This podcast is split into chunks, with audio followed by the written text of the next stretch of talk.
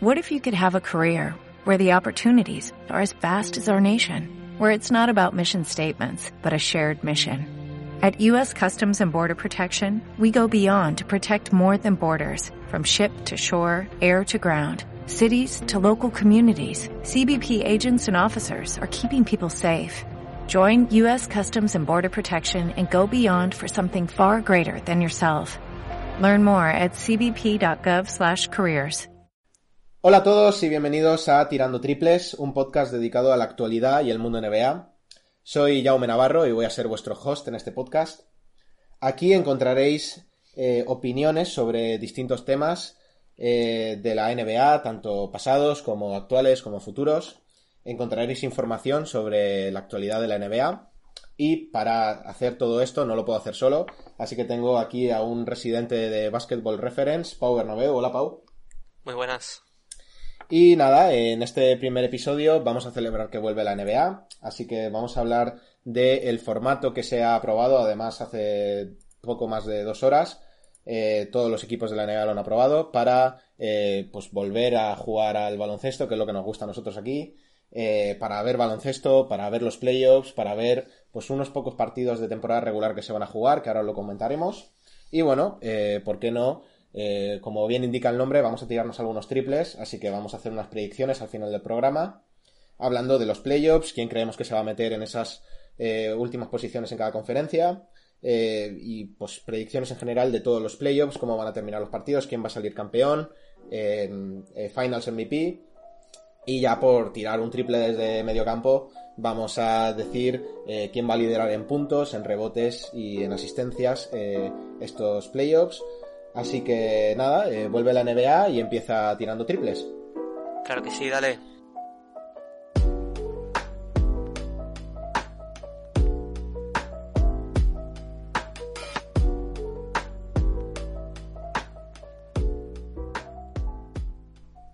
Bueno, y ahora vamos a hablar de, eh, como hemos dicho al principio, eh, cómo ha quedado al final todo el tema de los playoffs, la temporada regular, qué opciones estuvieron barajando para volver a, jugar al baloncesto. Así que nada, tengo aquí a Pau, que se lo ha preparado todo muy bien y que sabe muchísimo de baloncesto y os va a intentar resolver un poco las dudas que podéis tener, porque como sabéis, hay un, rollo raro, ¿no? Que por qué hay nueve equipos en el este, por qué hay trece en el oeste, así que Pau lo va a comentar todo y os va a quedar bastante claro, yo creo. Claro que sí, hombre, fan del básquet desde pequeñito. Pues nada, eh, para empezar, eh, tenemos que desde que se canceló la temporada se barajaban tres opciones. Eh, en primer lugar estaba la opción más drástica de todas que era cancelar la temporada. Esto tendría unas consecuencias muy graves en la historia de la NBA porque sería un año sin campeón. También supondría pérdidas millonarias para la liga y las franquicias. Por otro lado, tendría el plus, el positivo, de que esto no interfiere con el, calendario de las temporadas. O sea que la temporada que viene empezaría eh, cuando toca y no más tarde. Sí, esto la gente está un poco preocupada porque al final es la NBA siempre ha tenido unos es verdad que hay temporadas que se han jugado menos partidos de los que se juegan actualmente. Claro, el lockout. Pero pero siempre ha tenido un calendario, además es complicado cuadrar todos los estadios y todos los partidos. Sí, sí. Y esto sería un cambio que arrastraría a otras temporadas y estas cosas, o sea, son cosas que, que, mm, que tanto... Son preocupantes para el ecosistema de la liga. Claro, tanto gente, de, tanto gente que, que le gusta la NBA simplemente por verla, ya le cambiaría mucho, y gente que nos apasiona la NBA como nosotros, pues nos parece un tema que deberían de mirar y que, y que a ver cómo, cómo sale todo esto, Pau. Claro, entonces eso, cancelar la temporada tendría ese beneficio. Pero sin embargo, la NBA y Adam Silver eh, siempre han tenido la intención de retomar la liga. Nada más cancelarse la temporada, el día 11 de marzo, eh, Adam Silver pidió fechas a las franquicias para jugar los partidos hasta en julio. O sea, ya eh, sin saber realmente el impacto que iba a tener el coronavirus, eh, estábamos viendo cómo eh, la liga pedía fechas hasta en julio, cuando en un principio se habían tomado un descanso de dos semanas. Exacto, sí, sí, sí. También, bueno, alguna gente dice que la liga realmente no se paró por el COVID-19 y fue por el caso de un jugador que todos conocemos muy bien, el gigante de Dallas, Boban Marjanovic. Eh, animal, candidato a, MVP, desde luego, un jugador clave para su equipo.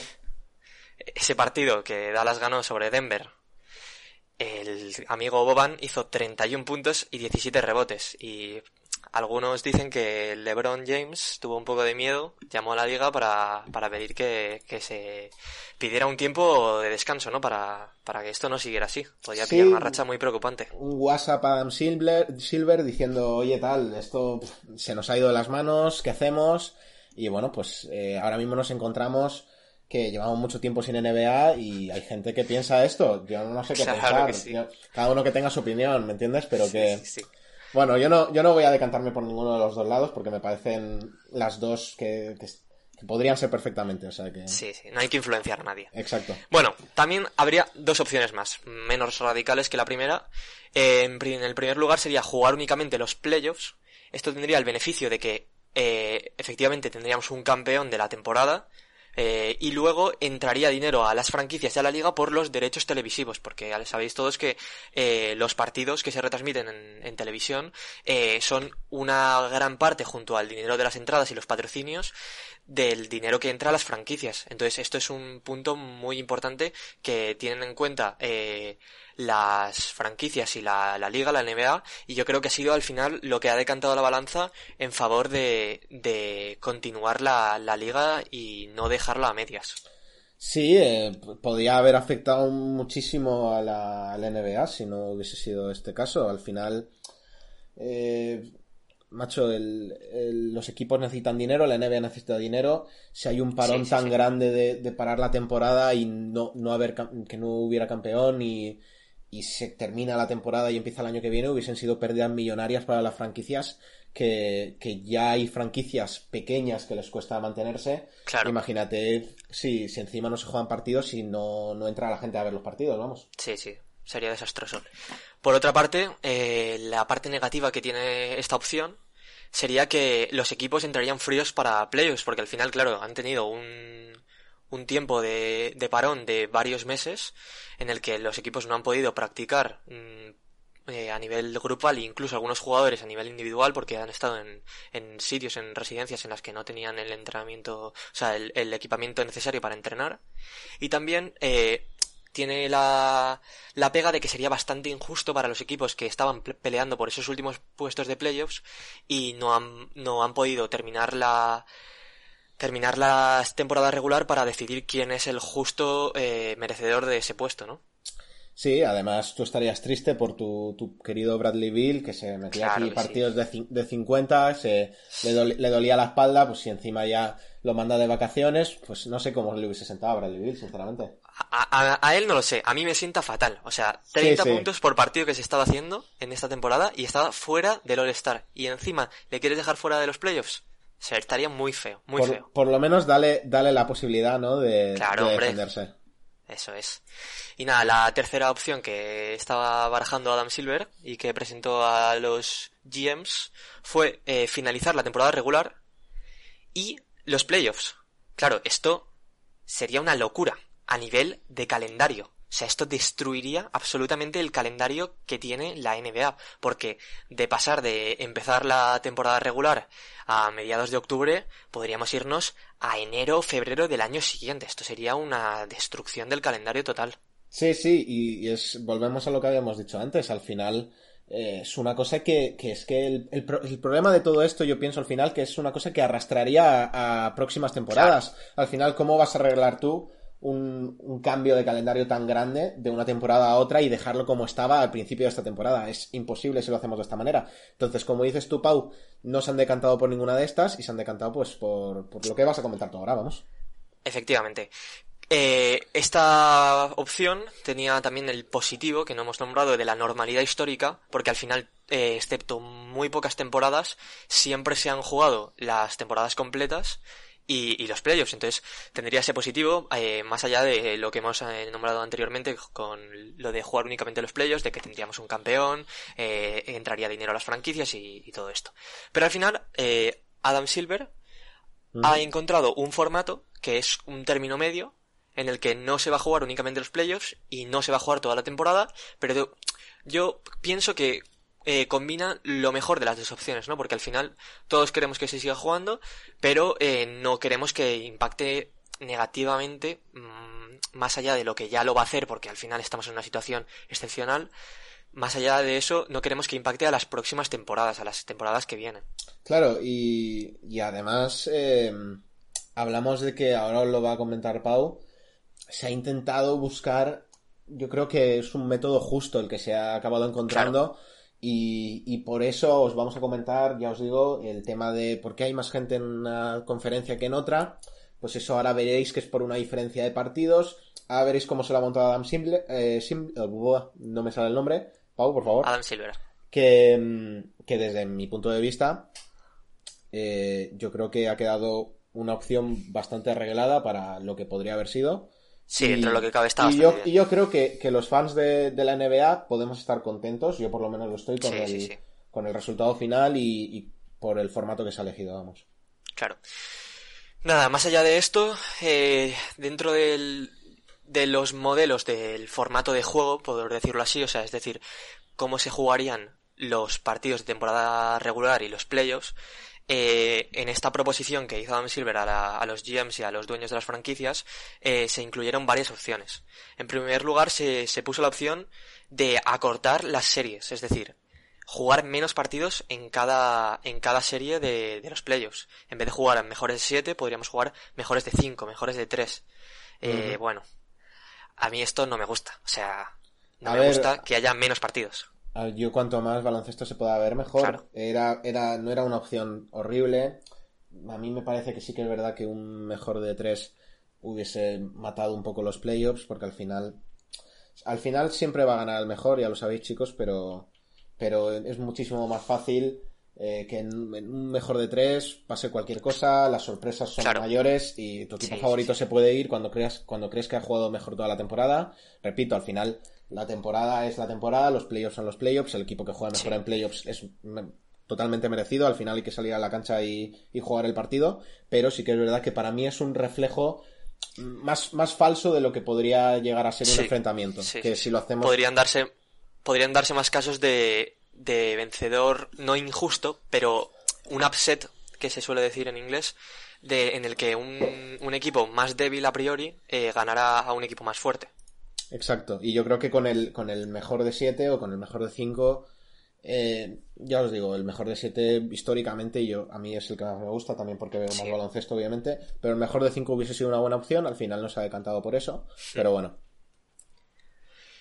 Luego también es, ya entramos esto en, en, formatos un poco extraños, ¿no? En formatos un poco bizarros. El primero de ellos es el playoff sin conferencias. Se ordenarían los 16 primeros equipos del 1 al 16, lógicamente, pero sin respetar eh, si son de la conferencia este o este. Esto lo que conseguiría es que en primera ronda hubiera eh, unos enfrentamientos diferentes a lo habitual. Sí, em, a ver, yo, mi sincera opinión sobre esto, mi, mi mente me quiere decir que, que está bien. Al final, joder, siempre, siempre históricamente se ha visto que que en temporadas, incluso, ya os digo, en esta temporada, sin ir, sin ir más lejos, em, hay conferencias más fuertes, o sea, la conferencia oeste puede estar más fuerte, la conferencia este puede estar más fuerte que otros años, entonces, ¿cuánto de, cuánto de esos de esos ocho de esos ocho equipos, perdón, que están en cada una de las conferencias son merecedores que el décimo de la oeste se quede fuera cuando ha entrado el octavo que tiene peor eh, récord de la este, ¿no? Por ejemplo. Entonces, a mí mi, mente me quiere decir que, sí, que está bien así, pero mi corazón históricamente, tío, o sea, ¿sabes? No se darían los mismos enfrentamientos míticos y a mí, o sea... Estaría feo. Exacto. A mí mi corazón me dice que no y yo me guío por lo que me dice el corazón. Repito, me parece, me parece, pensándolo bien, me parece justo, ¿no? Pero... Pero históricamente yo creo que es una cosa ya, además, que sería complicado, ¿no? Cambiar la mentalidad de los aficionados de la NBA, pero... Pero vamos, yo, yo lo veo de esa forma y otra persona lo puede ver de otra forma y preferir este, este playoff sin conferencias y es completamente em, aceptable y es, vamos, ya os digo que al final es mi opinión y simplemente por historia es, a mí me gusta más como está ahora. Sí, para mí eso, ese aspecto es muy importante, el aspecto histórico. Al final no es normal tener un Raptors Grizzlies en primera ronda, un Lakers Nets. Claro. Serían cosas muy extrañas. Y luego, eh, sí es cierto que pues aportaría frescura, ¿no? Porque a lo mejor también eh, tiene como objetivo eso de atraer a los fans porque tendrías unas primeras rondas que no se han dado nunca en la historia y podrías atraer a más fans, pero también es cierto que al final los equipos en temporada regular juegan más partidos contra los eh, equipos de su propia conferencia y sobre todo contra los equipos de su propia división. Y por tanto hasta qué punto es justo que eh, yo que sé un equipo que esté séptimo o octavo en el oeste si juega tantos partidos contra equipos del oeste y menos contra los del este, no, no estás midiendo realmente con el récord de la regular season si es un equipo más fuerte o más débil que los del este. Exacto. Eh, entonces ese es el punto. Eh, bueno, luego llegaríamos ya a, la locura. A la locura que era eh, el fútbol traído a la NBA. Sí, básicamente el Mundial de, Brasil, ¿no? Eso es. traerlo aquí y, y poner aquí a los equipos aquí a jugar por grupos que es una cosa desde, luego sorprendente, ¿no? Pero como, como digo, con los playoffs sin conferencias, yo, yo me alegro de que no se hayan decantado por esto, eh, ni por los grupos ni por los playoffs sin conferencias. Pero bueno, es un, es un caso que, realmente se estuvo barajando y que, podría haber salido perfectamente, Pau. A mí, sin embargo, me gusta más esta opción que la opción de los playoffs sin conferencia porque eh, tú piensas que los playoffs sin conferencia no te aseguran eh, que los equipos entren bien a los playoffs, pero los, la, sustituir la primera ronda de, de los playoffs por el, en la fase de grupos ¿no? del Mundial sí tendría eh, el beneficio este de, de, tener más partidos, porque al final eh, cada equipo jugaría dos partidos contra eh, los equipos de su grupo, del grupo que es del sorteo, pero claro, entonces tendríamos también eso, enfrentamientos un poco extraños. Eh, vamos a hacer un pequeño resumen de lo que supondría este formato. Serían 20 equipos, eh, en cambio, o sea, por otra parte, el otro habían sido 16, en este son 4 más, 20 equipos, que se dividirían en tiers, en diferentes eh, capas eh, en las que el tier 1 serían los equipos más fuertes, que en este caso podrían ser los Bucks, los Lakers, los Raptors, los Clippers, los equipos con el récord de la temporada regular eh, mejor, el que tenga más victorias, por decirlo así. Y eh, en los tiers más bajos, los equipos con, con menos victorias. E incluso tendríamos 20 equipos en el tier 5 por lo que dijo The Ringer, que es de donde hemos pillado esta información, eh, podrían tener equipos como Blazers, Pelicans, Spurs, Kings, que son equipos que tenían récords más flojos, incluso que no estaban con eh, seed de playoffs asegurada, bueno, ni asegurada ni nada, estaban fuera de playoffs estaban, estaban, fuera y no tiene pinta algunos equipos que vayan a entrar, simplemente por, por estadísticas no tiene, no tiene sentido decir que, que igual unos Spurs se vayan a meter antes que unos Pelicans, ¿me entiendes? Claro. Y de esta forma sí que se meterían. Perdón por Eso ahí. nada, nada. Se haría un sorteo en el que se elegiría eh, un equipo de cada tier, del 1 al 5, para cada grupo, de tal forma que tendríamos 5 eh, equipos en cada grupo, 4 grupos, y se jugarían eh, dos partidos cada equipo contra todos los equipos de su grupo. De tal forma que habría dos equipos por grupo que clasificarían a la siguiente ronda, que en el formato tradicional serían las semifinales de conferencia. En este caso, realmente no sé cómo se pudiera hacer, porque al final no se ha elegido esta opción, entonces no se ha concretado cómo se haría, pero podrían ser con conferencia o sin conferencia, pero en todo caso serían ocho equipos los que pasarían a las semifinales eh, que, y jugarían entre ellos ya el formato tradicional de mejor de siete para ver quién avanza a las finales de conferencia y a la eventual final en la que se elegiría el campeón. Exacto, sí, sí, sí. Y nada, ya si llegamos al formato final, el que se ha aprobado hoy 4 de junio, eh, tendríamos un aumento aún más de equipos, en el que habría 22 equipos elegidos para jugar este. perdona, este que te, perdona que te corte, Pau. Lo único que creo que es, necesario comentar esto antes de pasar a, los detalles de, qué equipos han sido elegidos. Eh, se ha aprobado hoy, 4 de junio. 29 votos a favor, uno en contra. Sí, sí, sí. Eh, este equipo en contra. Ya se sabe todo el mundo quién es, ¿no? ¿Quién es? Yo pienso que son los Grizzlies. Los Grizzlies son el, único equipo que se quiere, o sea, que, sabe que, ahora mismo, coño, eh, tener aquí a, a, equipitos, tantos equipitos que van en el oeste, buscando ahí, oliéndoles la octava, pues, pues a ellos no les interesa. Para mí, ¿eh? Yo, me, me ha hecho gracia, ¿no? Al, al ser una cosa, ¿sabes? Que podría haberse aceptado de otra forma, ¿sabes? No, no 29 a 1. Entonces me hace gracia especular, ¿no? Por, por, quién podría ser este equipo. Yo creo que son los Grizzlies. Pero de coña, no, no sé si realmente lo habrán hecho ellos. Igual lo ha hecho algún equipo que, pues no sé, que, no estuviera de acuerdo por cualquier cosa. Claro. Pero bueno, que es, es, es curioso, ¿no?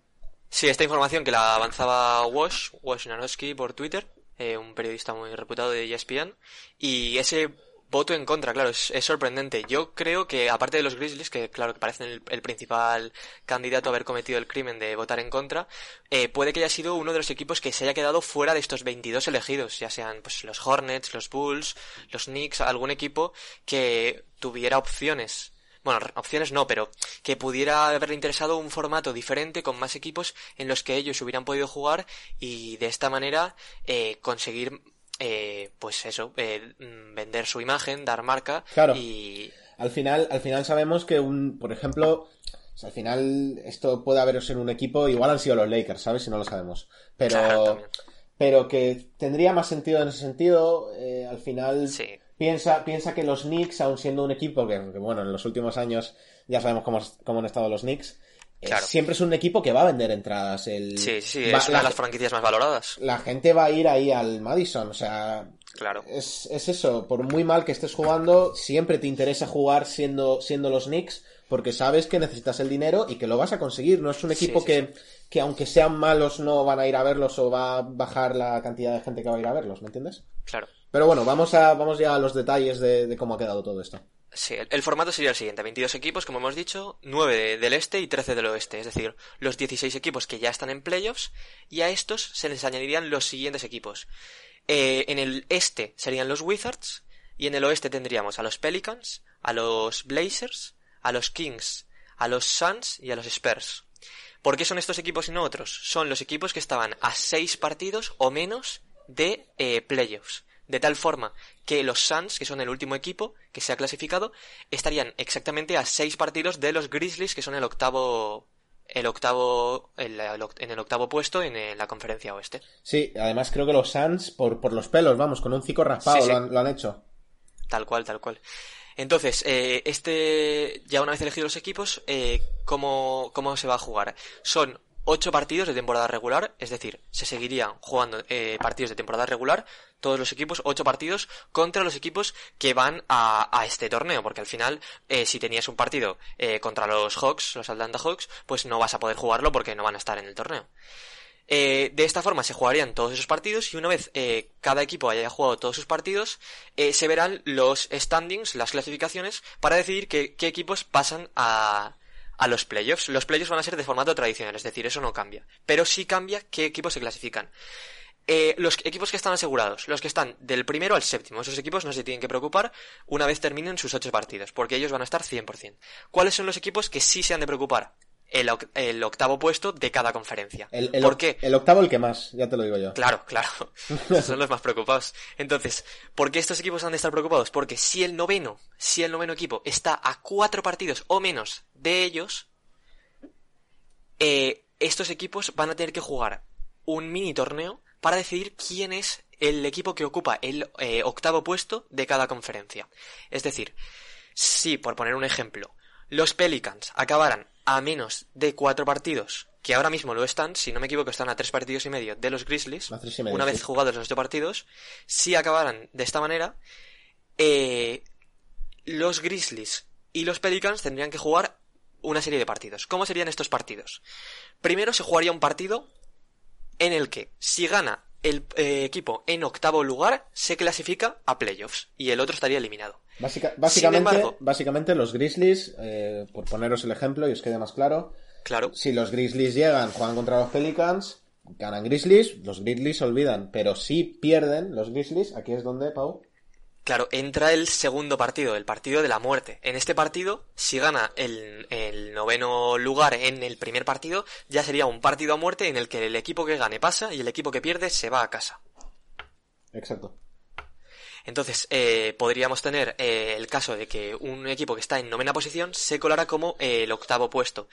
¿Por qué es esto? Porque, claro, hasta cierto punto no es justo que un equipo se pueda quedar fuera de playoffs si no se han completado todos los partidos de temporada regular. Y más cuando equipos como los Grizzlies tenían una final de temporada con un calendario muy duro, equipos muy difíciles, y los Pelicans, sin embargo, tenían equipos más asequibles, con que se podían es, más, asegurar más victorias. Creo, creo que, los Pelicans tenían el calendario más fácil. Eh, después de mitad de temporada, por así decirlo, después del All-Star Break, eh, tenían el, calendario más fácil, creo, eh, tampoco voy a afirmarlo aquí, pero eh, leí y creo que es así.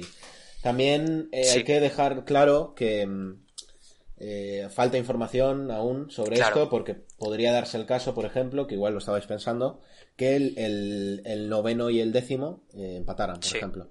claro, no nosotros, qué pasaría en ese caso. Nosotros nos ha dado información, no, no, sabríamos qué pasaría. Lo, tendría, lo, tendrán que, lo tendrán que decir desde la NBA. Sí, verificarlo. Nosotros habíamos presupuesto, por así decirlo, que habíamos pensado que, que mm, que al final esto igual funcionaría por cómo han quedado ese noveno y décima, décimo equipo en, en, la temporada regular, cuando se han enfrentado entre ellos. Claro, el uno contra el otro. Y, y eso sería una, una, forma fácil de verlo. Imagínate que han empatado, incluso, pues se podría ver el, el point differential en los partidos. Al final no se sabe qué se va a hacer, pero es... Habría que hilar fino, entonces. Claro, es, es, una idea que nosotros habíamos pensado, nos parece justo, de cierto modo, ¿no?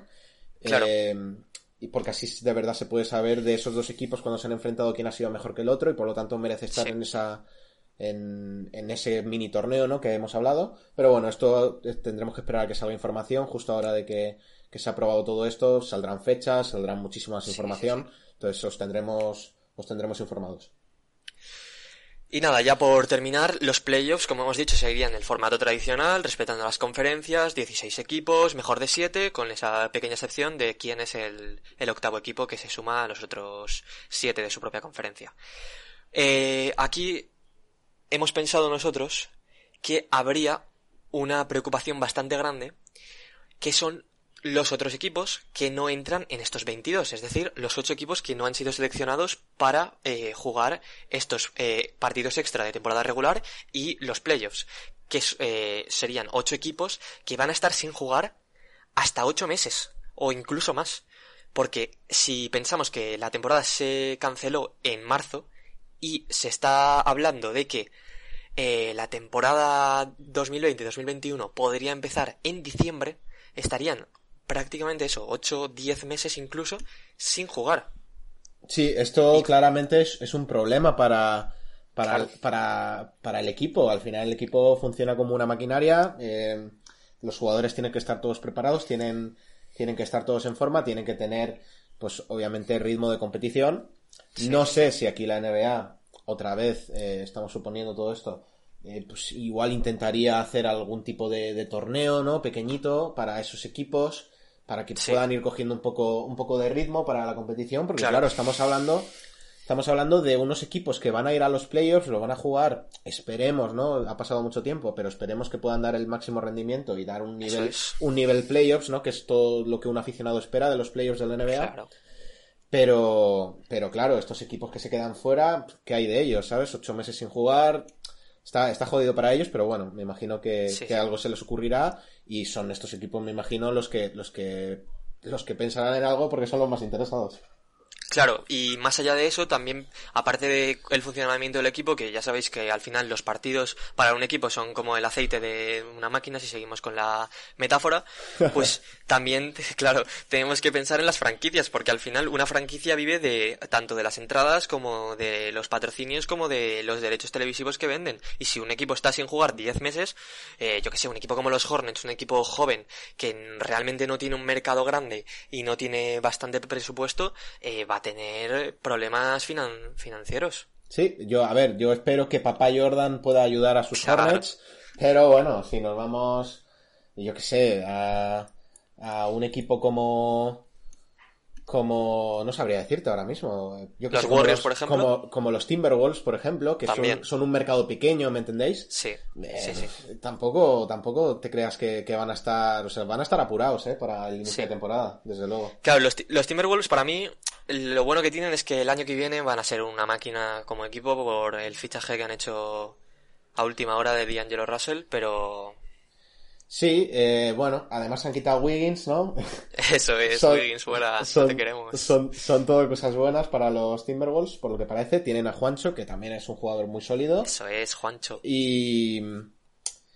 Y bueno, es, eh, sería hablar de otro tema, ya sería hablar de la temporada que viene, obviamente, pero sí que es verdad que los Timberwolves, eh, aunque vayan a tener un equipo muy bueno, por así decirlo, el año que viene, tiene, siempre les pasa eso, ¿no? Es un mercado pequeño, al final los Warriors costa oeste, ahí están en, San Francisco.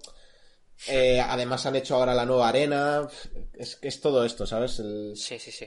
yo pienso que hay equipos que van a salir más perjudicados que otros de no, de no competir. Obviamente todos a nivel físico y de rendimiento creo que todos les va a afectar, pero a nivel económico sí que es verdad que hay unos equipos que van a estar bastante más jodidos que otros. Claro.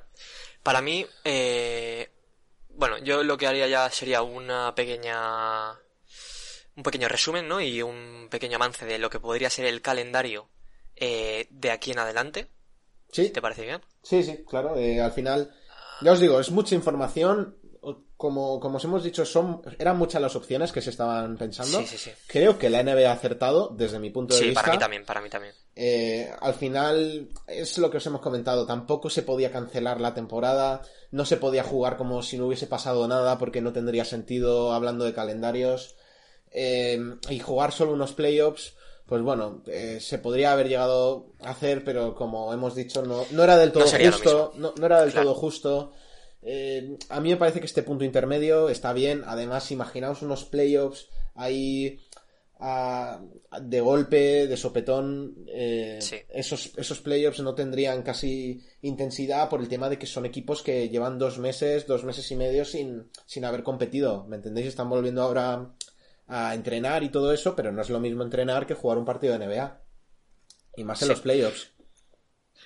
Efectivamente. Para mí, sí, han acertado tanto como el modelo de, de vuelta, tanto y en el formato de juego. Para mí, todo, de los que habían eh, propuesto, me parece este el mejor.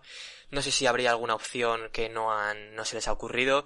Creo que tienen mucha gente trabajando para pensarlo y les pagan bastante dinero y creo que realmente han cogido la mejor de las opciones, tanto como para las conferencias, o sea, las conferencias, eh, las franquicias, como para los fans, que al final es, es lo que les preocupa a la liga. Le, quieren que las franquicias sigan adelante y quieren que los fans sigan interesados y viendo los partidos. Al final necesitan encontrar partidos que sean interesantes para, para que los fans eh, los vean y eh, jugar los máximos partidos posibles con el menor número de equipos, porque al final, si tú tienes eh, pocos partidos, no ganas en derechos televisivos. Si tienes muchos equipos, hay más eh, riesgo de contagio.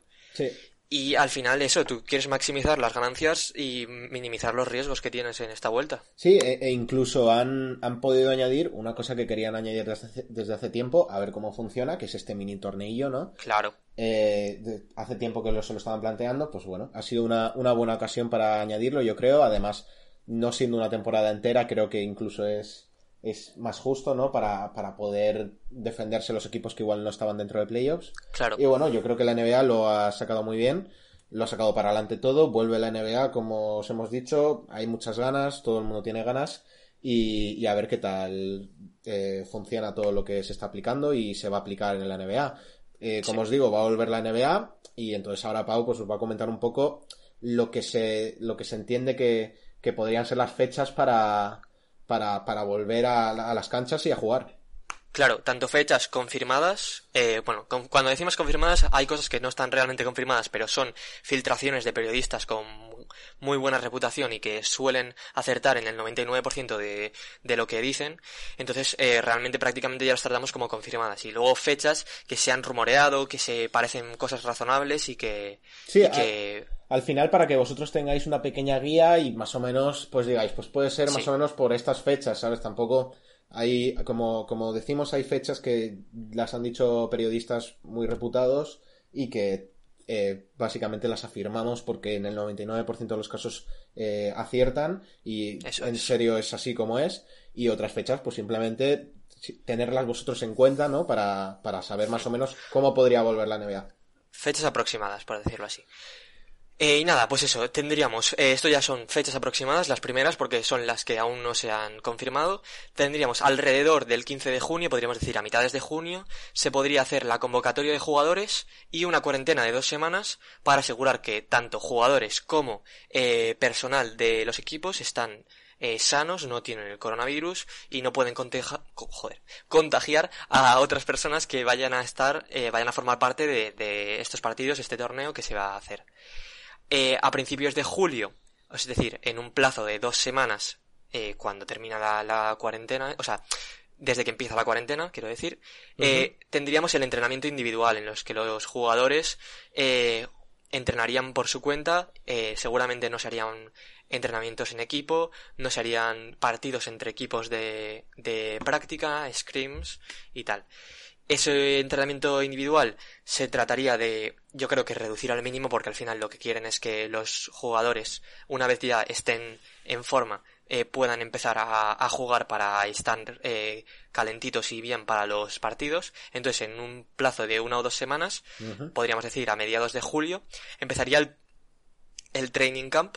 Este training camp sería ya eh, entrenamientos en equipo, entrenamientos contra otros equipos en los que se harían eh, partidillos de prueba y tal para eh, llegar bien a lo que sería ya fecha confirmada del comienzo de la NBA, que es lo que todos queremos, que empiecen ya los partidos que vamos a ver.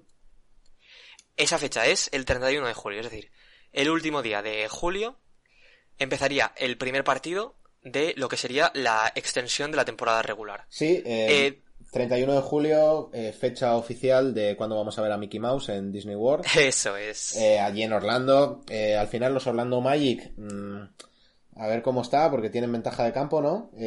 sí, pero al final como no están los fans... Ya, bueno, pero están ahí en casita, ¿no? Están ahí en Orlando, con el calorcito de Florida, bueno, se lo pasan bien.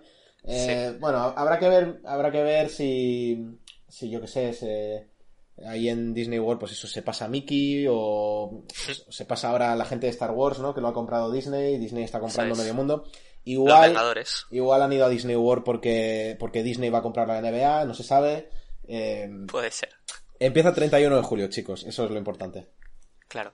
Eh, tenemos que decir que se barajaban otras opciones para hacer esta final de temporada. Entre ellos se hablaba de Las Vegas. Y al final lo que se busca en estos lugares es que sean un sitio cerrado como un lugar que no dé ventaja excesiva a ninguno de los equipos, en este caso ya vemos que es en Orlando, pero realmente no es para tanto, y, y sobre todo eso de tener un, un, lugar cerrado en el que sea como una especie de burbuja en la que nadie, nadie entra ni sale, y al final también proporcionar un lugar, un ecosistema en los que los jugadores estén cómodos, porque al final no quieres que los jugadores vayan a un sitio en el que vayan a estar dos meses encerrados en un hotel y simplemente jugando partidos. Sí, yo creo que además la, experiencia que ya tiene la NBA en la Summer League, por ejemplo, ahí en Las Vegas, claro.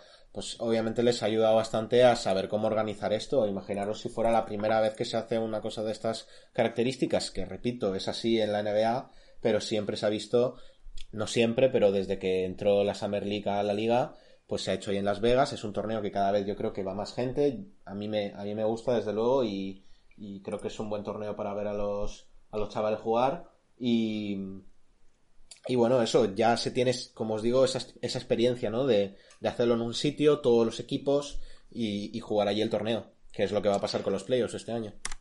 Eso es, a partir del 31 de julio tendríamos eh, todo agosto con partidos, septiembre con partidos, octubre seguirían partidos ya de playoffs, que yo creo que en octubre, eh, a mediados de septiembre ya podrían empezar perfectamente los playoffs, o incluso antes. Y eh, la fecha rumoreada para el séptimo partido, si es que lo hubiera, de las finales, sería el 12 de octubre. Es decir, el 12 de octubre tendríamos el séptimo o hipotético partido de las finales. Exacto. Lo que nos asegura, pues, eh, poco más de dos meses de competición. Sí, y, eh, bueno, yo, yo creo que, que, al final las fechas sí que es verdad que se va, obviamente era inevitable que se fueran un poco las fechas. Claro. Pero bueno, yo creo que, que dentro de lo que cabe, pues con, ya os digo, con esta solución de menos partidos de temporada regular, eh, los playoffs eh, se van a poder disfrutar en verano y, y a ver eh, cuando confirman temas de, de, la próxima temporada, pero bueno, que tampoco hay que sufrir mucho, yo creo que es una buena solución. Eso es, más fechas que tenemos confirmadas por Wash. Eh, el 25 de agosto sería el sorteo del draft, en el que cada equipo sabría qué posición tiene sus picks para elegir a los jugadores que vienen de, en el draft. Y el 15 de octubre sería el draft de la NBA, en el que ya los equipos elegirían a sus jugadores. A finales de octubre, no hay fecha confirmada todavía, sería el inicio de la agencia libre, fichajes, ahí lo que nos gusta, el salseo para ver qué equipos se van a formar la temporada que viene, qué jugadores están contentos con su equipo y quieren renovar, qué jugadores quieren buscar una nueva casa para continuar su carrera y todo esto. Sí, no es, no es un free agency muy potente este año, comparado con el año anterior, que fue una locura. Sí. Pero bueno, eh, por temas, a ver, eh, otros temas que igual os pueden interesar, es el tema del draft, por si queréis saberlo. Eh, como ya ha terminado la temporada y hay equipos que no van a jugar eh, en esta en la vuelta, eh, las proyecciones, ya sabéis que ahora los tres primeros equipos tienen las mismas posibilidades de conseguir el número uno del draft. Eso es. Las proyecciones ahora mismo serían los Warriors, los Cleveland Cavaliers y los Minnesota Timberwolves. O Atlanta ¿Tres equipos? Esos cuatro equipos, y, creo que es Atlanta, no Minnesota, son los que en teoría deberían de tener los picks más altos del draft. Eh, ojito, los Warriors este año que han hecho lo que han hecho y el año que viene vuelven todos como, como fieras que tienen ganas de ganar un anillo y encima con el primer pick del draft con suerte. Entonces, claro. ojito a eso. Para mí, eh, si, no me equivoco, son eh, Cleveland, eh, Warriors y Timberwolves, pero los Hawks creo que están en cuarta o en quinta posición, que tienen un porcentaje bastante similar a, a, los de las tres primeras posiciones. Pero claro, si te fijas realmente, en las tres primeras posiciones tenemos Warriors, que es un equipo potentísimo en cuanto sus jugadores vuelvan de las lesiones, ya te sabemos Clay Thompson, Stephen Curry, que pueden volver a ser contenders prácticamente en nada de tiempo, y si encima añaden un pick bastante alto del draft, eh, se eh, eh, añaden un jugador nuevo que podría ser miembro de la plantilla titular o de una rotación muy potente que podría servirles bastante para su próximo intento para conseguir un anillo. Sí, a ver si aparte pueden, pueden reconstruir a, Wiggins, ¿no? Para que sea un, jugador que no, no, se pique ocho triples y falle la mitad. entonces, y hacerlo mejor en defensa. Ya sabéis que los Warriors pues la verdad es que han, tienen un desarrollo de jugadores jóvenes y repito, Wiggins sigue siendo joven, eh, muy interesante y, que les ha resultado muy efectivo siempre. Eh, así que a ver qué pueden hacer con, este Wiggins, que en teoría vimos el trade ¿no? que hizo Minnesota con, con Warriors y dijimos, hostia, los Warriors han salido perdiendo y por, y por mucho, ¿no? Pero bueno, incluso les podrían dar la vuelta. Yo no tengo muchas esperanzas en Wiggins, pero siempre nos puede sorprender, la, la NBA siempre sorprende, y igual, igual la temporada que viene Wiggins MVP, quién sabe. Eso es. Y nada, también en esas eh, posiciones altas tenemos a los Timberwolves, que como hemos hablado de, ellos antes también, tienen un equipo bastante potente y que se podrían asegurar a un jugador eh, bastante bueno de, de las primeras posiciones del draft que podría ayudarles a llegar a playoffs y quién sabe incluso a ser un contender. Y también los Cavs, que yo creo que eh, no hay ningún jugador en el draft que pueda arreglar lo que tienen ahí montado. Sí, es el equipo menos interesante, ¿no? De esos tres. Sí, sí, sí. Eh, mm, en fin, eh, a ver, no, no tienen malos jugadores. La verdad es que, que Garland ha jugado bien, Colin Sexton lo está haciendo bien, pero nada, algún rookie bueno nada, nada destacable y, no. y obviamente en la NBA pues te tienes, tienes que tener en tu equipo jugadores que destaquen, que sean estrellas. Eso es. Y por lo que hemos estado viendo estas temporadas, pues eh, Colin Sexton no tiene pinta de ser una mega estrella de la NBA, pero bueno, eh, yo creo que, tiene futuro, pero realmente ahora mismo no, no, no es ese futuro que se puede esperar de él, ¿no? Ya, ya os digo, creo que, creo que Colin Sexton y, Garland van a, lo bueno que tienen es que están en Cleveland, nadie espera nada de ellos y pueden, pueden jugar bien, pueden jugar a, a sus rollos, por ejemplo lo que le pasó a Fultz, que eh, bueno, con todo el tema del hombro y todo eso cuando, lo, cuando estaban los Sixers y después se fue a los Magic y ahora hemos visto que los Magic están remontando un poco porque ya no tiene esa presión, ¿no? De estar en un equipo grande. Veremos qué puede hacer eh, Cleveland a ver qué, a quién piquea y, nada, mucha suerte para ellos que, que les ganó un anillo Papa Lebron y, y a ver qué pueden hacer. Y nada, bueno, ya por finalizar ese tema, luego después eh, lo que se rumorea, y parece que esto sí que está bastante claro eh, por parte de la NBA, es que el inicio de la próxima temporada, es decir, la temporada 2020-2021, sería en diciembre. Eh, ¿Por qué es esto así? porque como tenemos declaraciones de Adam Silver en las que ha dicho que todo esto mucho antes de que se aprobara el, el, calendario en el que aún se consideraba cancelar la temporada, Adam Silver dijo que mm, ya sea que la temporada acabe o no, eh, quiere que la siguiente temporada empiece en diciembre. Eh, a mí esto me parece que tiene un lado positivo y un lado negativo. Por una parte, podríamos empezar la temporada el 25 de diciembre, ahí en Navidad, eh, todos llenos de polvorones sí, sí, y pasándolo genial. Pero. Papá Noel es de medio campo, todo guay. Eso es. Pero. Pero, pero, claro, pero. Exacto. Tenemos un problema, que es que llevamos dos meses de retraso, porque de normal las temporadas empiezan a mediados de octubre, y esto afecta tanto a esta temporada como a las que vienen. O sea, si la temporada 2020-2021 empieza en diciembre, la temporada 2021-2022 no puede empezar en octubre, porque si no tendríamos una, un descanso entre temporadas muy corto. Claro, y tampoco vas a poner a los jugadores una temporada que jueguen cinco partidos por semana. Ya están, ya hay equipos que juegan como mucho tres partidos por semana, que imaginaros el, que son partidos de NBA, que no son pachanguitas con vuestros amigos en, el parque. O sea, son partidos de, gran intensidad y obviamente no son partidos de playoffs, pero coño, tres partidos a la semana, en, muchos casos em, es el máximo, vamos, es muchísimo, muchísimo esfuerzo para los jugadores. Intentar forzar ya más la maquinaria para intentar reducir estos meses de retraso sería forzar y provocar lesiones innecesarias a los jugadores. Sí. A mí, sin embargo, me parece una muy buena oportunidad, Jaume, para eh, reducir los partidos que se juegan en temporada regular. Es una cosa que se ha hablado mucho últimamente, ya que vemos a las grandes estrellas jugando menos partidos y creo que a la NBA le interesa aprovechar esta temporada, sacar lo mejor de una situación bastante mala, para reducir la carga de partidos y que al final tú lo que quieres es que cuando un aficionado vaya a ver un partido en directo, sabe que en ese partido va a jugar la estrella del, equipo que juega porque eh, es, es, lo que quieres. Tú no quieres ir a ver a, a los Lakers y que descanse LeBron, no quieres ir a ver a los Dallas Mavericks y que descanse Luca, no quieres ir a ver a los eh, Bucks y que descanse Giannis. Entonces, el reducir esta esta carga en los jugadores de, o sea, reduciendo los, los, partidos de temporada regular, que al final son partidos que no tienen tanta importancia como lo realmente importante que son los playoffs, eh, sería yo creo que bastante positivo para la liga. Sí, es una opción que se puede barajar.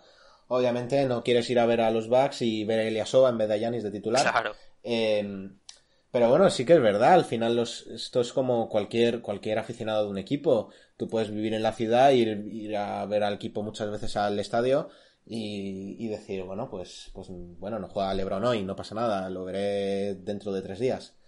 Pero claro, una persona que igual venga desde lejos eh, paga para, para, poder ver a las estrellas y en los últimos años se ha visto que obviamente es una carga, yo creo que excesiva para estos atletas y que, y que muchos de ellos, bueno, Kawhi Leonard ha estado mitad de temporada sentado ahí con los Clippers. Eso y claro, si tú vas a ver a los Clippers, quieres ver a Kawhi Leonard final es eso. Yo creo que, como dices tú, es muy buena oportunidad para la liga para, para reducir eh, estos partidos y ver cómo funciona. Y así, por lo menos, aunque funcione de una manera que no, que al final han visto ellos que no ha sido lo mejor para la liga, por lo menos eh, ya han cuadrado de nuevo todas las, todos los calendarios para todas las temporadas de la NBA. Es que estamos hablando de, de, retrasos para, para, todas las temporadas hasta que se solucione el retraso. O sea, si, si, se, va si se va dejando el retraso, eh, acabamos. Se acumula. Claro, acabamos como retrasados, o sea. Efectivamente. Eh, eh, es lo que dices tú, yo creo que es buena idea, veremos qué hace la liga. Sí. Y nada, eso, yo creo que ya podemos pasar a la parte más picante del capítulo. Nada, aquí ya. Aquí ya se tiran los triples. sí, sí, sí. Y vamos a las predicciones, que, que bueno, después de yo creo que una información bastante extensa, y bastante detallada de, de, todo lo que hacemos, pues ya hay ganas, ¿no? De igual de soltarse un poco más, no decir cosas tan, tan técnicas que igualmente ah, nos encantan porque sabemos que todo esto eh, permite que vuelva a la liga, todo esto nos, nos, nos, saca cuestiones de, de cómo va, va, a ser la liga en un futuro y, y obviamente es interesante, pero vamos con, con lo picante, vamos, vamos a tirar triples ahora, vamos con las predicciones. Como dije al principio del, del podcast, vamos a, lo primero de todo, decir eh, qué equipo se va a meter en la este y qué equipo se va a meter en la oeste con este mini torneo. Y después hablaremos de los playoffs y, y el, ganador de la NBA, el MVP de las finales y líderes en puntos, rebotes y asistencias. Así que, si te parece, Pau, eh, empiezo yo con, Perfecto. con mis predicciones del este, ¿vale? Y básicamente, te tengo que decir, yo he puesto, he puesto, he puesto dos nombres, he puesto el séptimo y el octavo, ¿vale? Para que quede claro en qué posición va cada uno. El primero ¿Quién que, entra? El primero que diga va a ser el séptimo, el segundo el octavo. Para mí, y sintiéndolo mucho por ti, no van a entrar los Wizards y se va a quedar como no, está. Hombre. Va a entrar Orlando y Nets a los playoffs. Creo que, que en cualquier situación, desde mi punto de vista, en un partido eh, Wizards-Nets, Creo que Nets es el mejor equipo. Y, Orlando realmente también lo creo con Busevich y con, y con Gordon y con, como hemos dicho, Fultz, que está jugando muy bien. Creo que tienen más piezas para, para meterse y para aguantarles ahí a, a, los Wizards. No quiere decir esto que los Wizards no se puedan meter en mi torneo, pero no creo que, no creo que consigan meterse en playoffs desde mi punto de vista en el este. ¿Tú qué, tú qué piensas? Yo creo. Los Wizards, mira, tenemos que decir que están a 5 con 5 partidos, es decir, solo tendrían que ganar un partido y medio más que el octavo para eh, entrar al mini torneo. Es decir, si ganan dos partidos más que el octavo, están dentro. De tal forma que yo creo que los Nets sin Kyrie y sin Durant, porque no se espera que jueguen eh, a la vuelta, sobre todo Durant, que sabemos que hasta la temporada que viene parece que no va a volver a las pistas. Creo que va a entrar los Magic en séptima posición, igual que tú, pero los Wizards creo que van a entrar en esos eh, menos de cuatro partidos y van a poder llegar al, al mini torneo en contra de los Nets y les van a ganar. Yo al final me quedo con, con que, aunque no juegue Kairi, que puede que juegue, y si juega Kairi yo creo que no hay dudas, tienes, tienes, a Lever, tienes a Allen, tienes a, a Dinwiddie, creo que tiene más piezas. Eh, sí que es verdad que obviamente está Bertans, está Bill. Y es, un equipo sólido, no, no me malinterpretes los Wizards. pero creo que los, los Nets tienen mejor equipo para ganar. Me pueden sorprender. Bill me parece, si se llega a jugar una serie de este tipo y no juega a Kyrie, Bill me parece, incluso si, no sé si incluso si jugara a Kyrie. Igual me la estoy jugando un poco aquí. Eh, para mí Bill es el mejor jugador de la serie actualmente. Para mí también, para mí también. Y yo pienso que se van a meter los Nets, pero se podrían meter los Wizards perfectamente. Si te parece, vamos al oeste. Sí. Que igual hemos coincidido. Porque, porque sé que te gusta. Bueno, igual no, porque sé que te gusta un jugador mucho. Igual has estado ahí. Has estado ahí un poco picante. Eh, yo en el oeste creo que se van a meter los Thunder, pero bueno, esto no, no hay duda de ello. Nada, nada, eh, ese equipo está 100% dentro. O sea, los siete primeros puestos del oeste están confirmados y ninguno de ellos puede quedarse fuera de playoffs. Exacto, al final yo lo digo para que quede ahí quién es séptimo, para que os acordéis quién es séptimo, que son los Thunder y que además los Thunder, una temporada que nadie esperaba nada de ellos. Vale, estaba Chris Paul, tenían buenas sí, piezas, pero, Chris Paul no venía fuerte, ¿eh? O sea, esta temporada ha sorprendido, ha callado muchas bocas. Ha callado muchas. Eh, coño, Galinari ya jugó bien la temporada pasada, pero era... Steven Adams. Eh, era un equipo realmente que, que, si lo pensáis, y bueno, yo creo que a, nadie, o sea, a mucha gente le sorprendió cuando empezó la temporada que fueran tan bien. Nadie esperaba mucho de ellos, sinceramente. Es más, la gente esperaba hubo un montón de rumores a principio de temporada que es que ni, ni aguantaran las piezas que tenían a, lo que tienen ya esta temporada. Mucha gente decía que Chris Paul se iba a ir a Miami o que se iba a ir a los Bucks. Em, y realmente se, se, mantuvo el grupo eh, y se ha metido ahí, pero con bastante soltura en el, en el séptimo puesto del oeste. Repetimos, una conferencia muy, muy, pero que muy igualada en todos los sentidos. La diferencia entre el tercero y, y el séptimo es muy poquito. O sea que. No, ahora, mismo Houston Rockets, que son el cuarto puesto, tendremos a Utah Jazz en quinto, Dallas Mavericks en sexto y eh, Oklahoma City Thunder el séptimo. Están todos con prácticamente el mismo récord. Es decir, los Houstons van eh, 40-24 y los Oklahoma City Thunder, que es el séptimo puesto, 40-24 también. O sea, tienen el mismo récord exactamente. Sí, sí. Eh, al final eso, nadie esperaba nada de ellos. Y para mí, el que se va a meter son los Pelicans de, Zion. Eh, me parece que, Ingram va a poner modo, modo animal en, los playoffs. Y bueno, en estos mini playoffs, ¿no? Por así decirlo. Eh, me parece que va a poner modo animal. Me parece que Lonzo Ball ha progresado muy bien esta temporada. Eh, se ha convertido en un tirador, que era una cosa por la que no se le conocía, obviamente, en las temporadas anteriores, porque solo tiraba a Bricks. Y bueno, si encima Zion está ahí, con, Alexander Walker, con Derrick Favors, un equipo muy, muy sólido. Y me da a mí la sensación de que los Grizzlies, por mucho que lo intenten, no van a poder eh, aguantarles. Pero bueno, yo creo que tú, no lo sé, pero creo que piensas que los Grizzlies tampoco van a aguantar, pero no por, no ante este equipo, ¿no, Pau?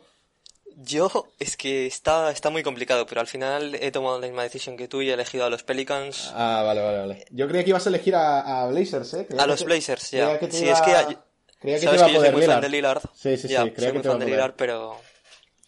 Pero creo que los Pelicans tienen un, un core muy joven, tienen los jugadores que tú has dicho que son son muy jóvenes, tienen mucho futuro por delante.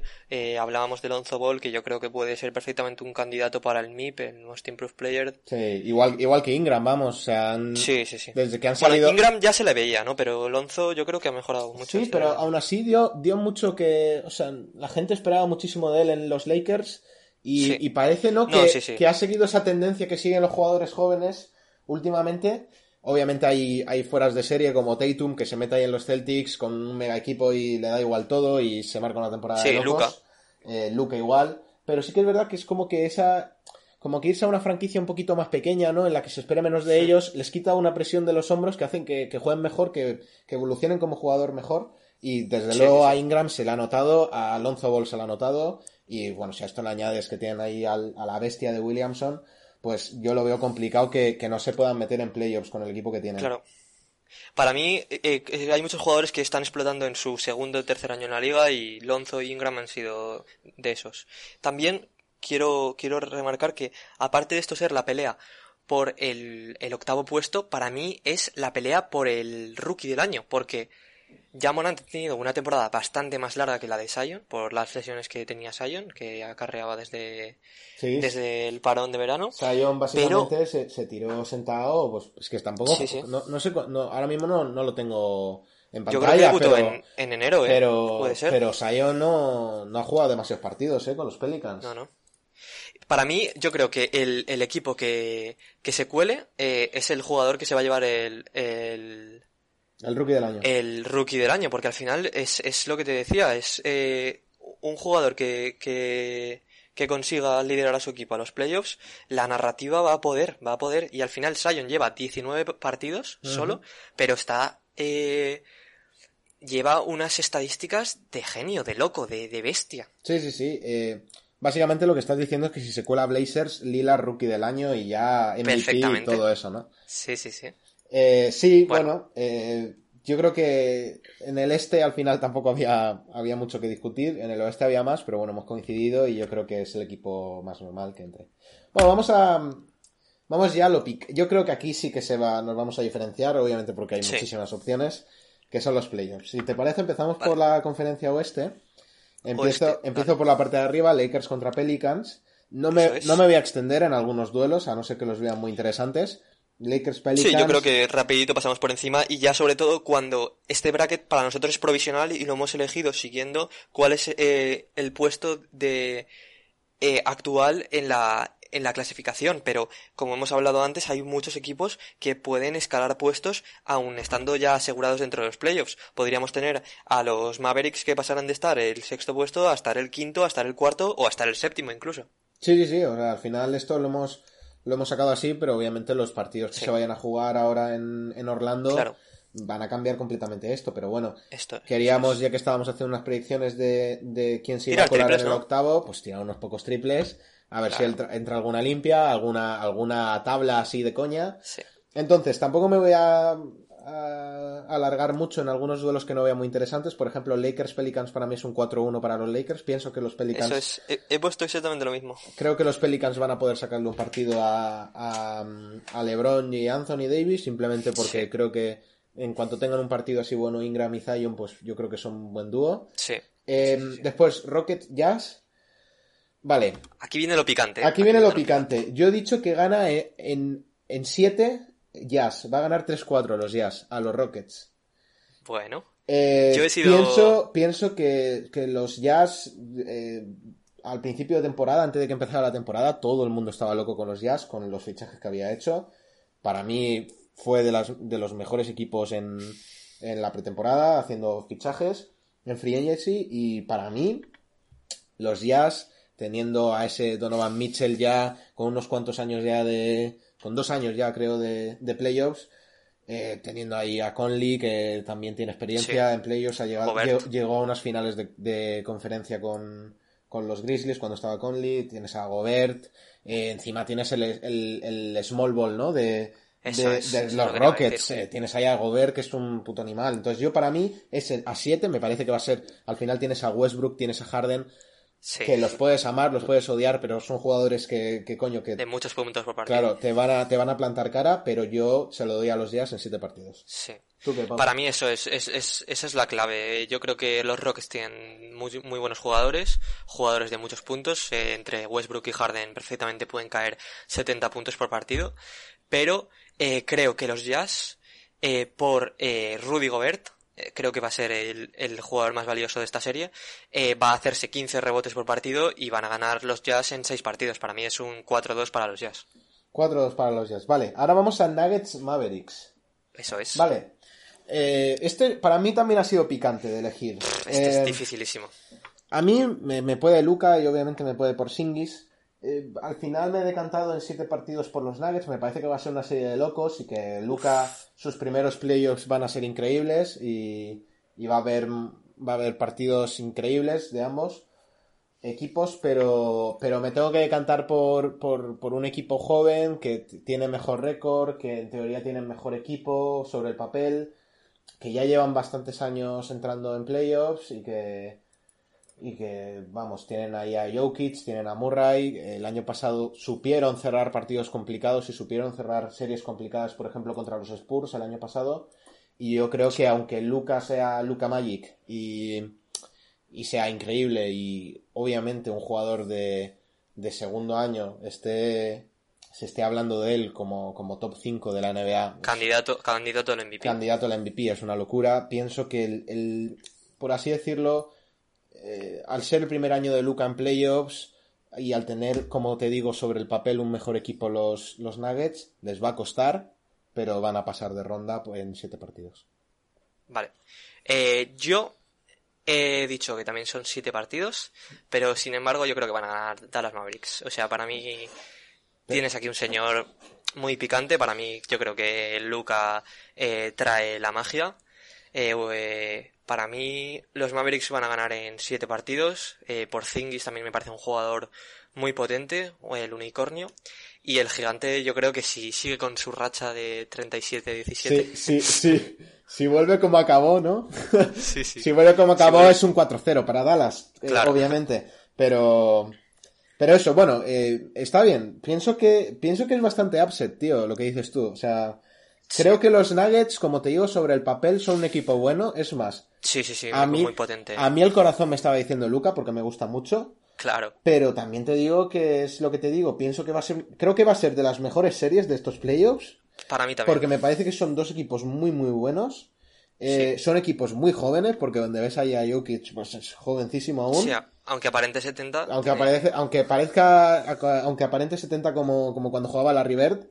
Eh, Eso es son jugadores muy jóvenes, dos, son dos equipos muy jóvenes, eh, dos equipos muy talentosos. Eh, además, eh, los dos juegan, juegan muy bien tanto en ataque como en defensa. Así que es verdad que obviamente en ataque tiene la ventaja Dallas y en defensa son un poquillo más pochos, pero, pero bueno, yo a los Nuggets les veo un equipo muy equilibrado, les veo un equipo muy sólido y, sintiéndolo mucho por Luca, pienso que se va a ir a siete partidos, pero no va a poder ganarlo él yo para mí es, lo que dices tú. Los Nuggets tienen un equipo muy fuerte, pero el corazón me dice Mavericks y, para mí los Dallas se lo llevan. Ok, pues vamos con Clippers Thunder. Empieza tú, ahora que estoy yo todo el rato. Madre mía. Yo aquí sí que he venido hater, la verdad. Eh, creo que los Clippers son contenders este año y creo que tienen que demostrarlo en, el primer, en la primera serie. Y yo he puesto que un 4-0 para ellos. O sea, un golpe sobre la mesa, ¿no? Sí, sí, sí. O sea, yo creo que Kawhi se va a poner en modo playoffs. Ya vimos el año pasado con los Raptors lo que hizo. Eh, una locura. O sea, esos playoffs se van a recordar durante mucho tiempo como una de las mejores actuaciones en playoffs de un jugador en solitario. Y, sobre todo en Toronto. Sobre todo en Toronto se va a recordar esas actuaciones de Kawhi Leonard. Yo he optado por un 4-1. Eh, sí que es verdad que en el este, ahora verás que sí que he optado por más 4 ceros. Aquí en el oeste, sinceramente, no me, no me, no me he atrevido a poner en un 4-0. Eh, lo más de paliza han sido los dos equipos de Los Ángeles que han ganado 4-1. Y bueno, yo pienso que igual los Thunder, pues ya te digo, al final un partido bueno de Chris Paul, eh, un partido bueno de, igual de Gallinari, Steven Adams, eh, cogiendo muchos rebotes y defendiendo bastante bien pues pueden sacarle un partidito a Clippers, pero, pero no, no, creo que saquen mucho más que eso. Sí, no, más de uno no creo. Yo he puesto un 4-0, pero podría ser un 4-1. Entonces, para mí pasarían Lakers, Jazz, Mavericks y Clippers. Vale, mi, las mías, las semifinales de conferencia son Lakers, Jazz y Nuggets, Clippers. Vale, Pau, pues vamos ahora con la conferencia este. Eh, tampoco me voy a rayar yo mucho. Eh, eh, te había dicho que en la oeste no había puesto 4 ceros, pues aquí en la este, primer partido, o sea, primera serie Bucks Nets, 4-0 para los Bucks. No, no veo cómo, cómo pueden los, los Nets sacarle algún partido a Yanis y compañía. Sí, yo lo veo complicado también. Sin embargo, mi equipo en esta serie van a ser los Wizards. Por tanto, sí que lo puedo ver un poco más ajustado y creo que Bradley Bill en una de esas noches que se me marca 50 puntos puede eh, robarles un partido a los Bucks y por tanto he puesto un 4-1 para los Bucks. Vale, está bien. Después Hit Sixers. Ojito a esto. Este, este sí que está em, potente. ¿eh? Yo, por experiencia en playoffs, he puesto que se lo lleva en 7 al séptimo partido los Sixers sobre los Heat. Me encantaría poner a los Heat. Me flipan los Heat. Sabes que me encantan los Heat. Pero por experiencia y por cómo la trayectoria que han tenido en estos últimos playoffs, es que se lo tengo que dar a, los Sixers. Muy ajustado, pero se lo tengo que dar a los Sixers. Vale, vale. Yo en este caso es que no estoy de acuerdo. Yo he puesto. yo he puesto los Heat. Eh, para mí los Heat en 7 partidos también 4-3. Pero para mí el, el último partido lo van a ganar los Heat. ¿Por qué digo esto? Porque los Heat eh, tienen un winning record esta temporada contra eh, los Sixers. Ajá. Eh, esta temporada los Heat han jugado cuatro partidos contra los Sixers y han ganado tres de ellos. Y creo que el matchup es favorable para los Heat. Ok. Vale, después Celtics Pacers. A ver, yo sinceramente Celtics Pacers 4-1 para los Celtics. Tampoco hay que comentar mucho. Yo creo que Exactamente, lo mismo he puesto yo. Creo que los Celtics son un mucho mejor equipo. Los Pacers tienen buenas piezas, pero no me parece que sean un, equipo que pueda llegarle a, a, la altura de los Celtics, a lo que están construyendo como proyecto. Exacto. Yo eso, pienso igual que tú, vamos. Y después Raptor Magic, 4-0 mm, para los Raptors. Efectivamente, sí, sí, sí. Tampoco. los Raptors, pese a haber perdido a Kawhi Leonard, eh, creo que es un equipo muy fuerte, se ha demostrado que no necesitan a la superestrella para, para dominar y creo que, van a poder pasar por encima de los Magic sin ningún tipo de problema. Sí, para mí los Magic eh, incluso me parecen, aunque estén en esa séptima posición, me parecen más flojitos incluso que cualquier Wizards o Nets, eh, para mí. Pero, pero bueno, habrá que ver, yo creo que no, van a ofrecerle ningún tipo de, de competición a los Raptors. A mí se me queda, a mí se me queda Bucks Sixers en semis y Celtics Raptors. Vale, yo tengo Bucks Heat y Celtics Raptors. Muy bien, pues si te parece vamos al oeste y hablamos de las semis del oeste. Lakers Jazz era la mía. Eh, creo que tú también tenías a los Jazz, o sea que tengo este la misma. Este es igual. Eh, para mí es un 4-2 para los Lakers. Eh, tengo lo mismo, un 4-2 para los Lakers. pienso que que, es buen equipo los Jazz, pero, pero los Lakers son claramente contenders, van con todo. Eh, en el mío apalizaron a Pelicans 4-1. Y aquí a los Jazz pues no les va a sacar más de... No, no van a ir a Game 7, yo creo que en seis partidos se acaba la serie. Yo lo veo complicado. Creo que sí que eh, hablabas del Lakers Pelicans. Para mí el Lakers Jazz es un partido, una serie más ajustada. Creo que los Jazz son un equipo bastante más potente que los Pelicans y se ha demostrado durante la temporada regular. Pero no creo que tengan ahora mismo lo necesario como para ganar a un equipo que es, ahora mismo es top 3 de la liga, contender sin ningún tipo de duda y con la pareja tan potente como es LeBron Anthony Davis. Exacto. Y y para mí, eh, Nuggets Clippers es un 4-1 para los Clippers. Yo... no tengo la misma serie porque tengo Clippers Mavericks, pero sí tengo el mismo resultado. Tengo Clippers y en 5 partidos, un 4-1 para los Clippers. Sí, yo es que pienso que Clippers eh, van muy fuertes, tío. Sí, sí, sí, sin ningún tipo de duda. Y sea Nuggets o sea Mavericks, es más, hemos coincidido incluso sin. Vamos, no hemos hablado de los resultados en ningún momento. Y hemos coincidido de que, a los Clippers, eh, independientemente del equipo, le puedes sacar un partidito y, ya está.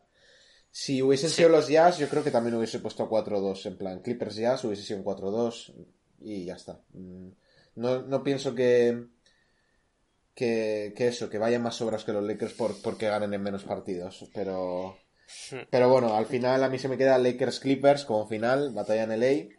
Sí, para mí los Clippers la, lo que tienen sobre todo es un banquillo digno de un, de un equipo campeón. O sea, tienen a Lou Williams, que es tres veces, si no me equivoco, ganador del sexto hombre. Tienen a Montres Harrell, que es un bicho. Y creo que, que ese banquillo en series de playoffs te da mucha ventaja sobre los equipos a los, que te enfrentas.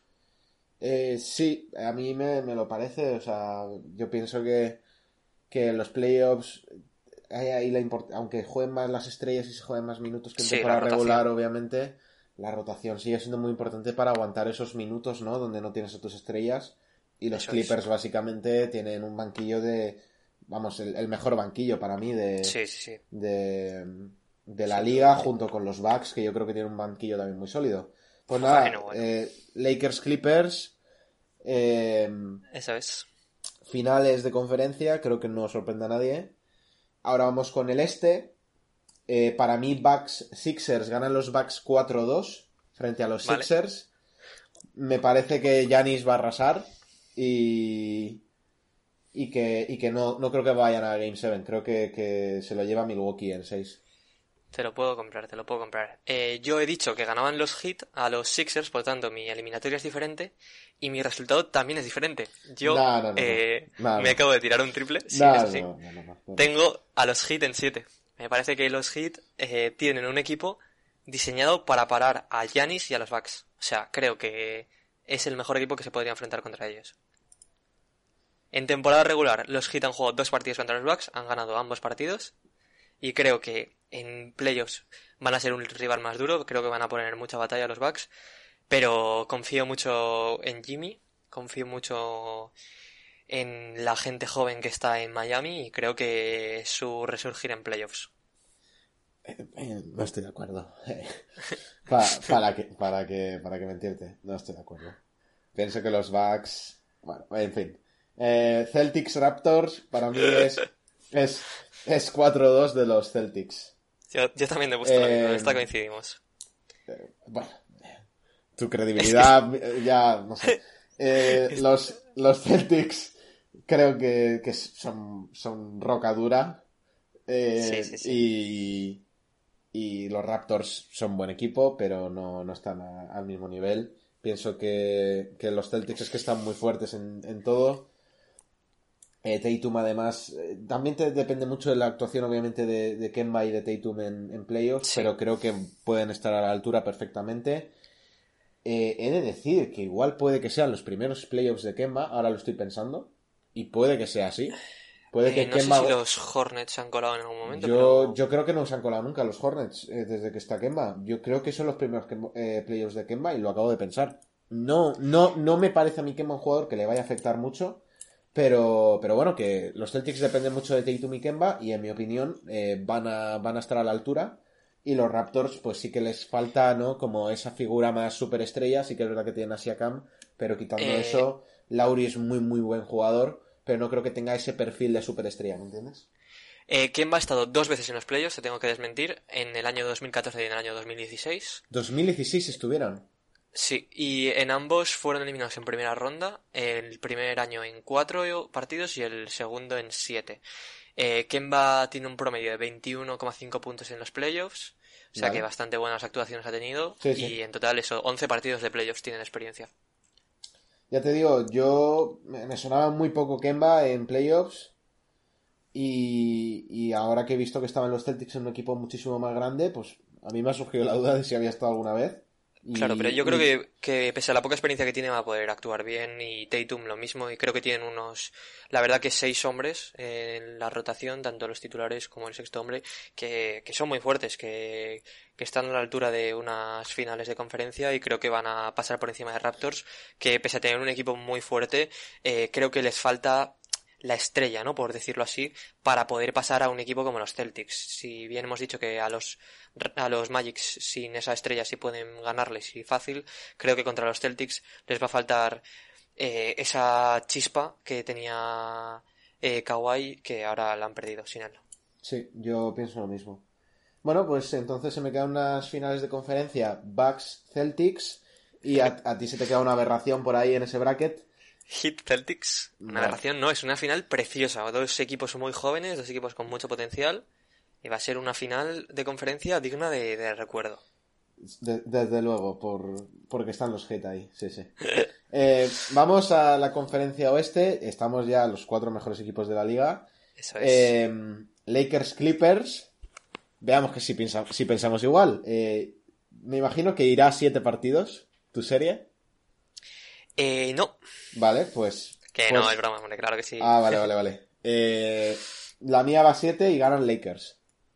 La mía va a 7 y ganan Clippers. Pienso, que, que, LeBron, LeBron es LeBron y Anthony Davis es Anthony Davis y que, que, van, a, van a poder los Lakers. Va a tener que ser unas actuaciones estelares de Anthony Davis y LeBron.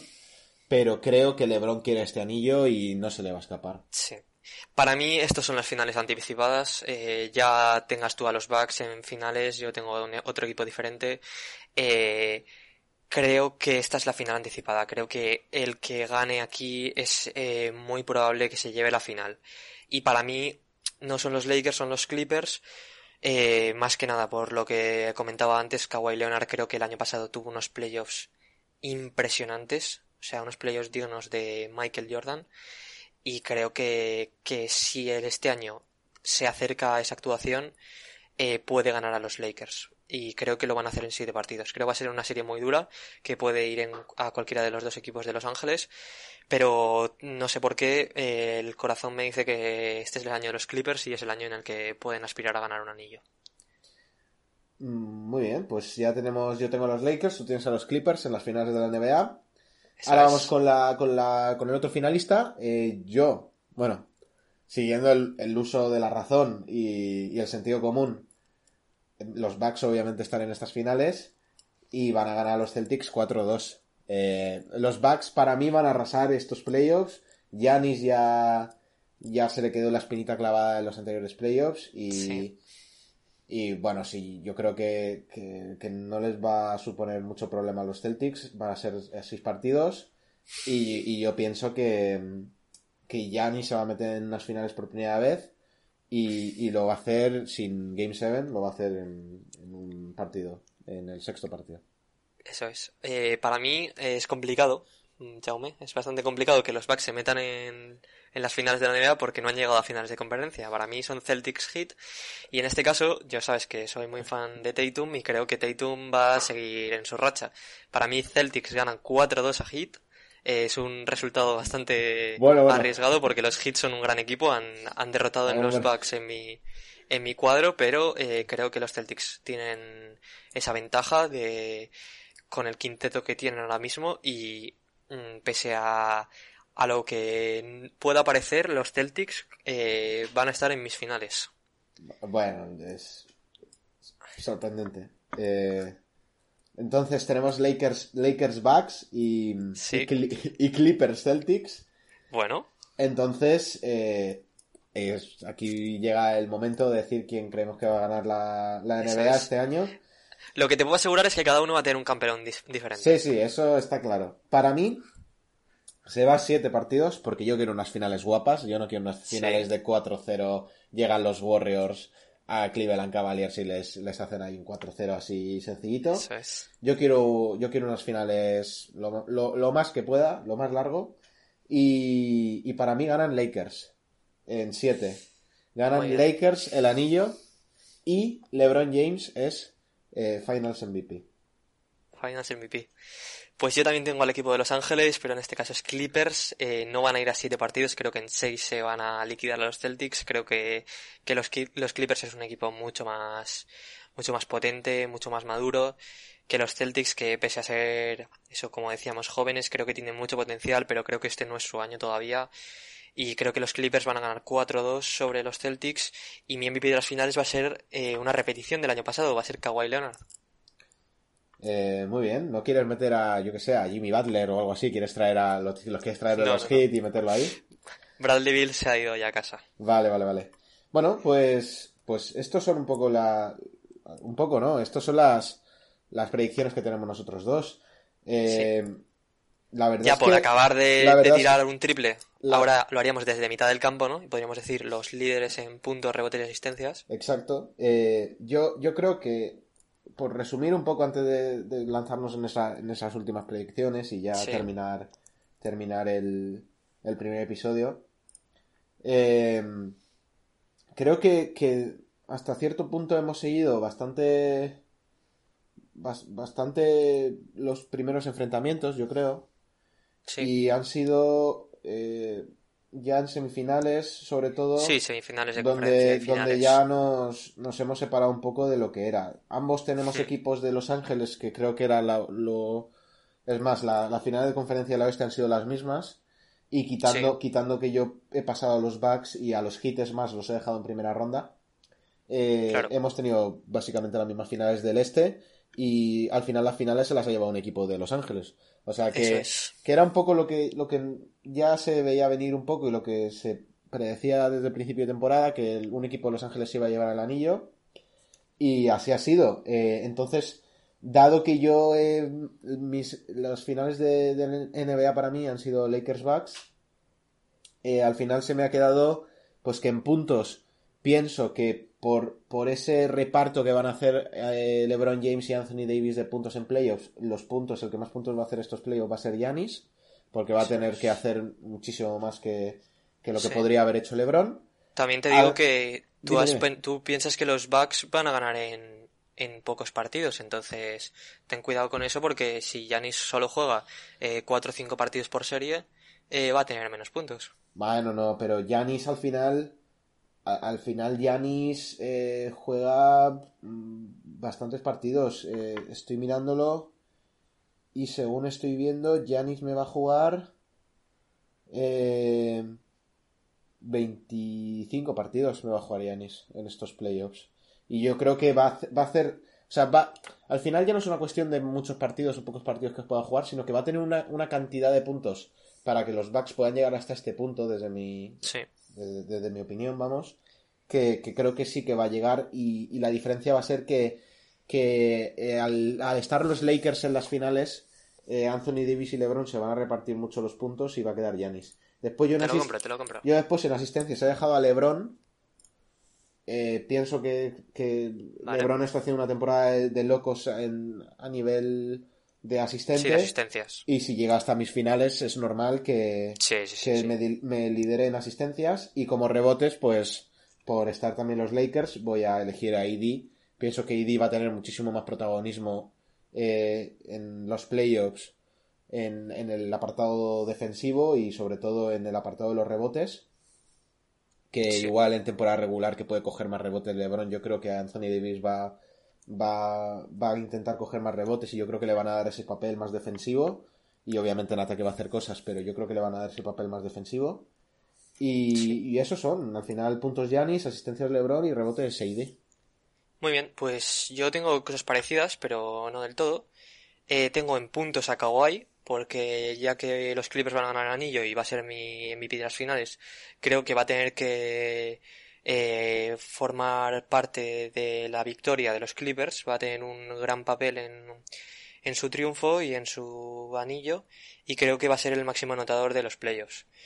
Eh, por otra parte, en asistencias tengo lo mismo, tengo que LeBron James va a ser el máximo asistente, por lo que decías tú, esta temporada LeBron eh, jugando de base, de iniciador de jugadas, está teniendo una cantidad de asistencias de locos, o sea, lleva 10,6 asistencias de, promedio esta temporada. Sí, sí, sí. Eh, que no tiene sentido y a mí, aunque no llegue a, a mis finales, creo que lo que va a hacer a lo largo de tres series va a ser suficiente como para llevarse eh, esos, ese máximo asistente. Más que nada porque no veo a ningún otro jugador, ni en Celtics ni en Clippers, que pueda tener tantas asistencias como LeBron. Porque no veo a ningún jugador que, que pase tanto el balón como él. Y en rebotes también tengo a otro jugador de los Lakers y tengo a Anthony Davis, porque para mí, eh, creo que está entre Anthony Davis y Giannis en este apartado, porque pese a tener a Gobert en los playoffs, creo que no va a tener suficientes partidos como para, para quedar tan arriba. Creo que, o sea, en mi cuadro los Bucks se eliminan bastante pronto, solo jugarían dos series, entonces no creo que, que le dé tiempo a, a, Giannis a, amasar tantos rebotes. Bueno, pero, entonces, pero, piensa que, que tus Jazz también se van en segunda, ¿eh? Claro, claro, por eso digo que, que los Lakers que jugarían tres rondas, eh, sería Anthony Davis el que más rebotes se llevaría. Sí, pues ya te digo, al final en asistencias y rebotes pensamos un poco igual y en puntos, pues Yanis, eh, para mí, eh, por llegar a las finales. Sí, sí, yo lo entiendo. Viendo tu cuadro, creo que es lógico. Y por el reparto de puntos, y, y tú, Leonard, yo creo que también se, se, entiende, vamos. Pues, pues muy bien, Pau, tío. Yo yo creo que, para este primer episodio yo creo que nos hemos alargado además bastante. Sí, sí, no em, teníamos planeado esto. Hemos, hemos comentado muchas cosas. Eh, al final ya, ya os digo, chicos, que, que al final esto de las predicciones pues es una cosa que, es, que nos mola hacer y, me imagino que, que en, más episodios que, hagamos del podcast lo, lo haremos en, sobre distintos temas pero, pero siempre va a haber, por así decirlo, un apartado, una sección de opinión, porque yo creo que es lo interesante, ¿no? Eh, hay muchos hay muchos podcasts o hay, hay muchas páginas web o simplemente en redes sociales te puedes enterar de muchísima información de la NBA, que igualmente la hemos cubrido, además yo creo, hemos estado una horita hablando sobre, sobre este tema de la vuelta de la NBA, pero yo creo que lo interesante también es estos temas de opinión y obviamente vosotros podéis opinar una cosa distinta a nosotros y, y esto es simplemente lo que pensamos nosotros según hemos visto la temporada y según vemos nuestros cuadros y nuestra opinión personal. Pero bueno, eh, para mí, al final, resumiendo un poco, Lakers anillo, eh, otro más para los Lakers y para Pau es. el primer anillo de los Clippers. Que, el primero de la franquicia. Que, según Pau, al parecer, eh, Kawhi Leonard es un mesías allá donde va y se fue a Toronto, ganó el primer anillo, se va a los Clippers, ganó el primer anillo. No sé, eh, me imagino que se tendrá que ir a los Denver Nuggets a ganar un anillo el próximo el próximo año, vamos. Eso es. Pues nada, esto, esto ha sido todo por el primer episodio. Muchas gracias, Pau, por, por estar aquí y por, por, a ti, tío. por informar también y por, y por haberte ocurrido tanto. Eh, espero que os haya gustado el, podcast. Eh, ya os digo, lo hacemos, lo hacemos al final porque nos gusta mucho esto. Eh, tampoco creemos que seamos unos grandes expertos, pero bueno, de esto va, queremos aprender muchísimo y queremos aprender de, de esta forma, queremos opinar y queremos enterarnos bien, informarnos y, y también el podcast nos obliga un poco ¿no? a, estar al día, a estar actualizados y, y, a saber muchísimo más de NBA y que vosotros sepáis muchísimo más de NBA, que es lo que buscamos. Así que nada, Pablo, muchas gracias por estar, tío. Si quieres, podemos terminar el, el podcast con la con una pequeña cosita que habíamos hablado, eh, la recomendación de la semana, la canción de la semana. Ah, sí, claro. Bueno, yo no he pensado nada, te lo dejo a ti, porque me imagino que lo dices porque sabes cuál, cuál recomendarías tú. Si quieres, esta semana recomiendo yo y voy a recomendar una canción de Louta, que es un artista argentino no muy conocido, pero que está últimamente sacando bastantes temas, ha sacado un disco y quería recomendar en concreto una canción que se llama Ámame, y que he estado escuchando esta semana y la verdad que me tiene súper enganchado. Así que ahí lo, lo dejo. Eh, Louta, amame. Y para que la escuchéis y la disfrutéis conmigo. Nada, pues Louta, amame, igual que nosotros amamos la NBA. Eso em, es. Qué bien hilado, tío. Eh, está, estaba atento ahí, ¿eh? Aunque, aunque te, he perdido la señal eh, un segundo, no te he estado oyendo nada, solo he oído Louta Mame y ha sido suficiente para mí. Pero yo te he eh, dejado la liupa. Sí, sí, yo la he machacado, pero, pero molinillo. Em, nada, eso, pues escucharlo si queréis. Una recomendación aquí de, del crack de Pau. Y, nada, que, que nos vemos en el próximo episodio y que muchas gracias por escucharnos. Hasta luego. Un besito, venga.